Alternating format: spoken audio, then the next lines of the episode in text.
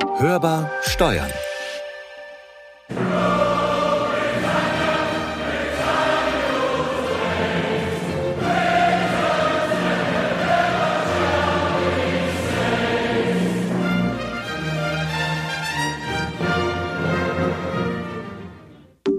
Hörbar Steuern, der DATEV-Podcast. Mit Konstanze Elter und Carsten Fleckenstein. Wir reden einfach drüber. Großbritannien ist ja jetzt wieder für sich, also so fast. Aber ohne den Rest von Europa wird es wahrscheinlich auch nicht gehen. Naja, sie wollten es ja unbedingt. Sagen wir mal so. Also viele wollten es, vielleicht die Schotten nicht. Aber es war ja dann am Ende auch ein ganz schöner Verhandlungsmarathon. Und vor Weihnachten habe ich jetzt ehrlich gesagt nicht damit gerechnet, dass sie noch rechtzeitig fertig werden. Also es war auf jeden Fall spitze auf Knopf. Und meiner Meinung nach war es auch ein bisschen zu hastig mit dem Vertrag, den sie jetzt erstellt haben. Ja, das ist durchaus komplex. Daher schauen wir heute mal genauer hin. Unser Thema Brexit, durchdacht, aber nicht well done. Tja, der Vertrag steht, aber es gibt ja doch noch so einiges zu berücksichtigen. Also zumindest sagen Rechtsexperten, der hat Lücken, der Vertrag. Naja, und das EU-Parlament, das muss sich ja auch noch jetzt ganz schnell damit befassen, aber die Parlamentarier sagen auch jetzt schon, nee, das geht so nicht, ne? Also da müssen wir vielleicht doch noch ein bisschen nachbessern. Würde mir jetzt keinen Spaß machen, weil das ganze Ding zu lesen ist ja nicht so vergnüglich. Das hat ja immerhin 1300 Seiten. Wahnsinn. Auf Deutsch sind es, glaube ich, sogar 1450 Seiten. Um das Ganze mal ein bisschen kürzer zu machen, fasst unser Kollege Markus Riedel zusammen, was bisher geschah. Der Brexit ist seit Anfang des Jahres 2021 vollendet. Mit dem Austritt aus dem EU-Binnenmarkt und der Zollunion hat das Vereinigte Königreich seit Anfang 2021 in Handelsbeziehungen den Status eines sogenannten Drittlandes. Der Vertrag wurde in aller Eile fertiggestellt. Kritiker bezeichnen ihn schon jetzt als bürokratisches Monstrum. Letztlich ist er ein Kompromiss. Das Vereinigte Königreich verpflichtet sich, bestehende Standards aufrechtzuerhalten, zum Beispiel für Arbeitnehmerrechte oder Umweltschutz.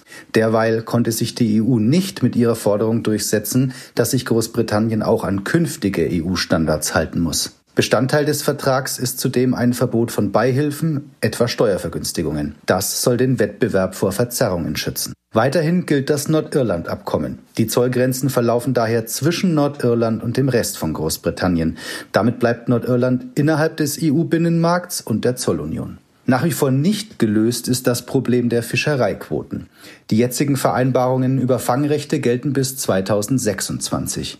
Der drohende Handelskrieg ist daher nicht abgewendet, sondern lediglich um fünf Jahre verschoben. Beide Seiten haben laut dem Vertrag das Recht, Zölle zu erheben, sollte eine Seite gegen bestehende Standards verstoßen. Mit dem Austritt aus der Zollunion entstehen zudem zunächst ganz generell Zollschranken. An der Grenze müssen entsprechende Formalitäten erfüllt werden.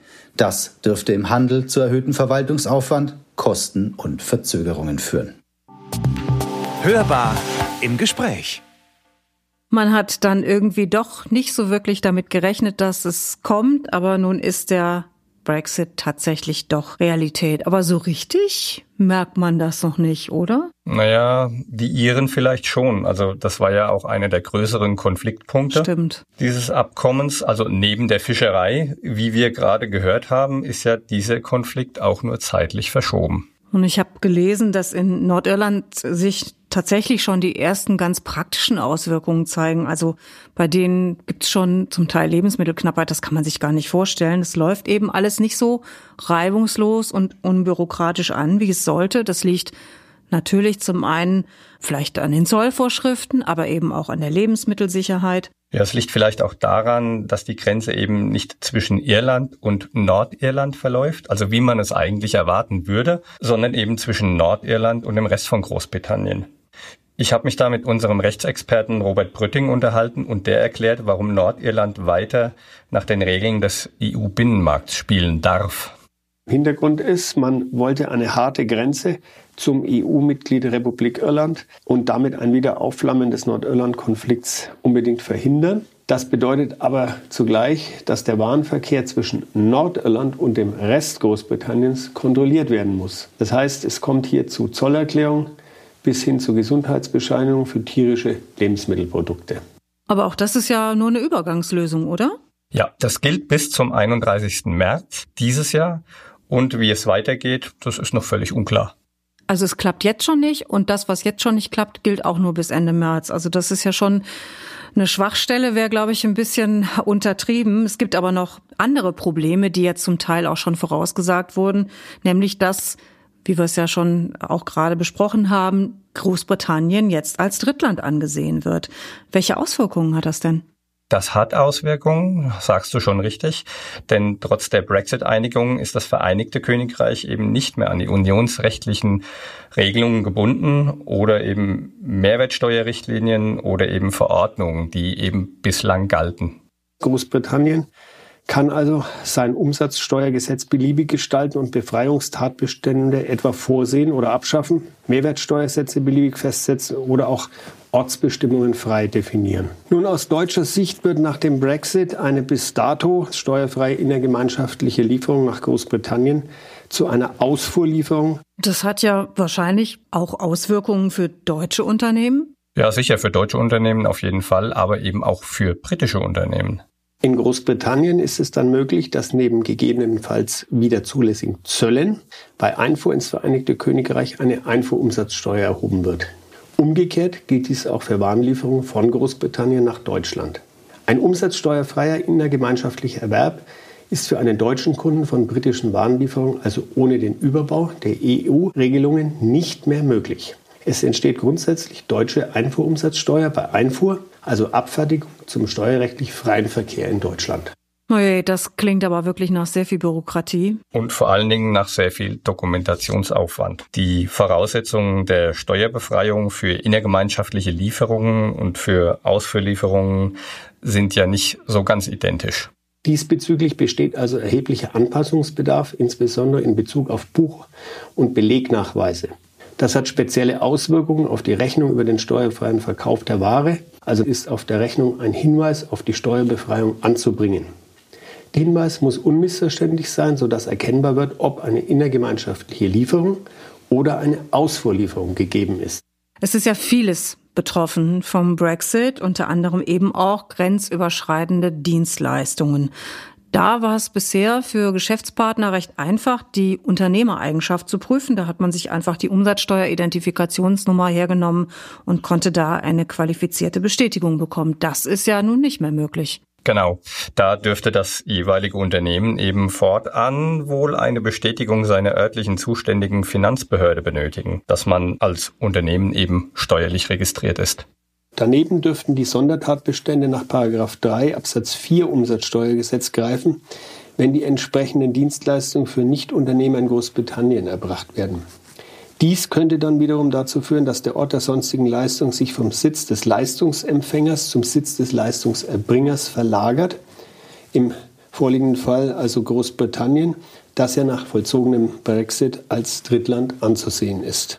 Und welche Bereiche sind jetzt davon betroffen? Naja, also wenn zum Beispiel Patente, Urheberrechte oder Markenrechte übertragen werden oder eben eingeräumt werden, Dienstleistungen, PR und Werbung, Dienstleistungen von Rechts- und Patentanwälten sowie natürlich auch Steuerberatern, Steuerbevollmächtigten und eben Wirtschaftsprüfern oder auch Dienstleistungen bei der Datenverarbeitung. Robert Brütting erklärt da mal, was dabei zu beachten ist.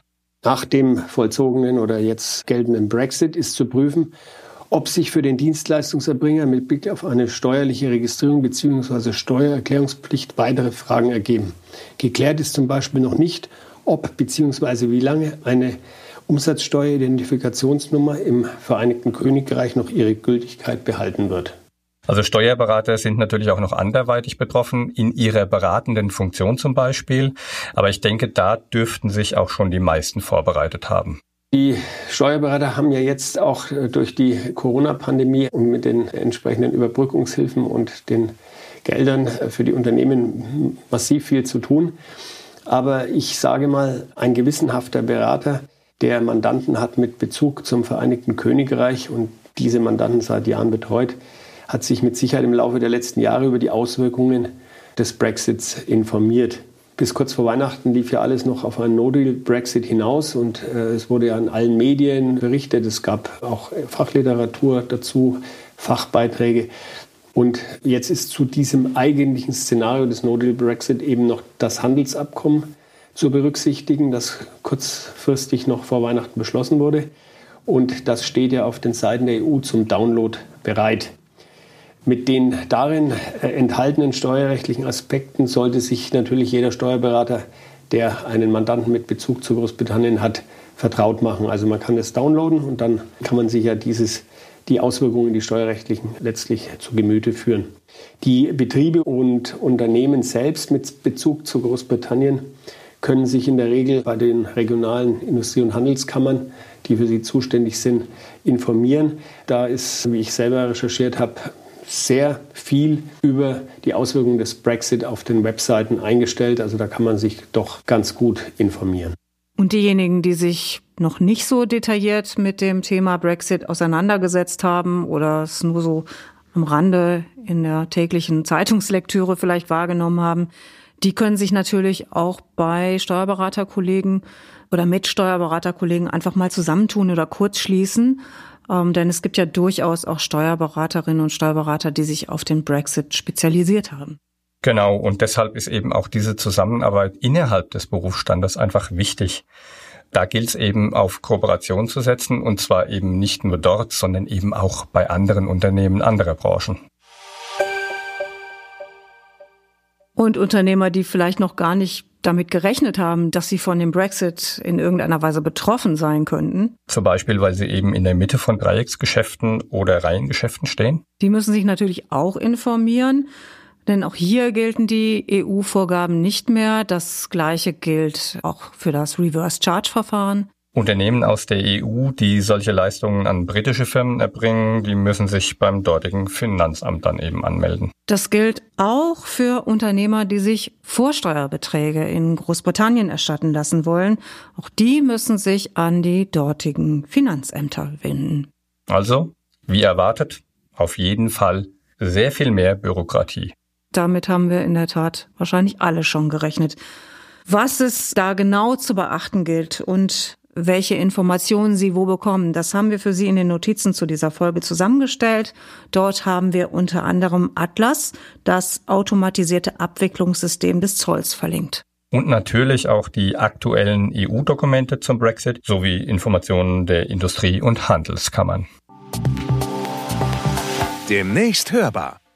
Irgendwie muss ich ja jetzt gerade an den Asterix-Film denken, also mit dem Haus, das Verrückte macht, von wegen Bürokratie und so. Ja, dann würde es dich sehr freuen, dass wir in der nächsten Folge über die Finanzverwaltung reden, also hm. über die deutsche in dem Fall. Ja, ich sag ja von wegen Bürokratie und so. Ja, vielleicht nicht unbedingt oder nur ein bisschen, das werden wir dann sehen. Wir reden dann über die Erfahrungen in der Corona-Krise und wir haben zu Gast die Steuerberaterin Anne Neumeier und Thomas Eigenthaler von der Deutschen Steuergewerkschaft. Okay, und dann hoffentlich auch nicht mehr ganz so viel Bürokratie.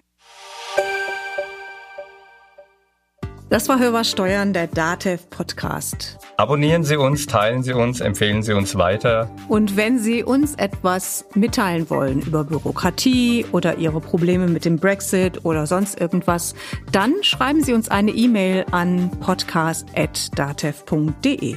Oder rufen Sie uns an, einfach die Telefonnummer wählen 0800 082 6782. Ihre Fragen stellen, Ihre Meinung sagen und wir antworten auch. Mein Name ist Konstanze Elter. Mein Name ist Carsten Fleckenstein. Wir wünschen Ihnen eine hoffentlich sehr bürokratiefreie Zeit. Bleiben Sie optimistisch. Und hören Sie wieder rein. Hörbar Steuern. Der Datev Podcast.